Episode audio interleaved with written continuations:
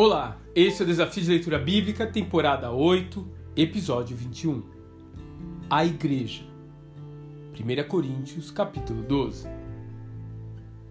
Paulo estabeleceu uma congregação em Corinto e seguiu em frente, sempre cuidando das igrejas que deixava para trás. Um belo dia, já em Éfeso, chegam notícias de que as coisas não estavam indo bem na comunidade irmã.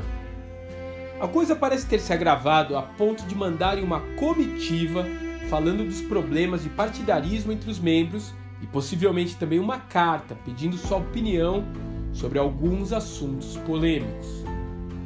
A necessidade de responder a tudo isso deu origem à carta conhecida como Primeira Epístola aos Coríntios.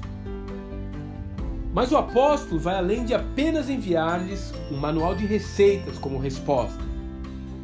Ele teoriza aspectos da vida cristã que até hoje são difíceis de conceituar em palavras simples. Talvez por influência do seu convívio com os gregos, Paulo usa de metáforas, principalmente para tratar da igreja, algo novo que jamais havia existido dentro do judaísmo.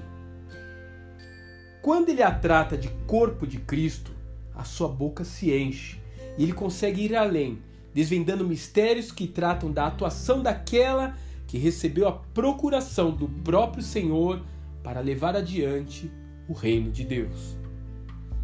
Mais do que executar sua tarefa, a igreja tem um compromisso com o seu fundador e precisa atentar para a forma de fazê-la, como uma franquia global que oferece amor de qualidade a todos os seus clientes.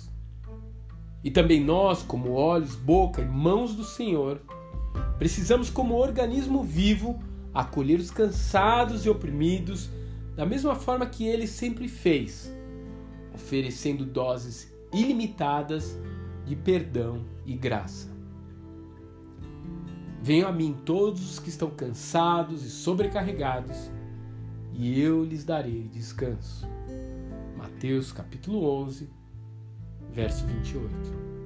Que Deus te abençoe e até amanhã.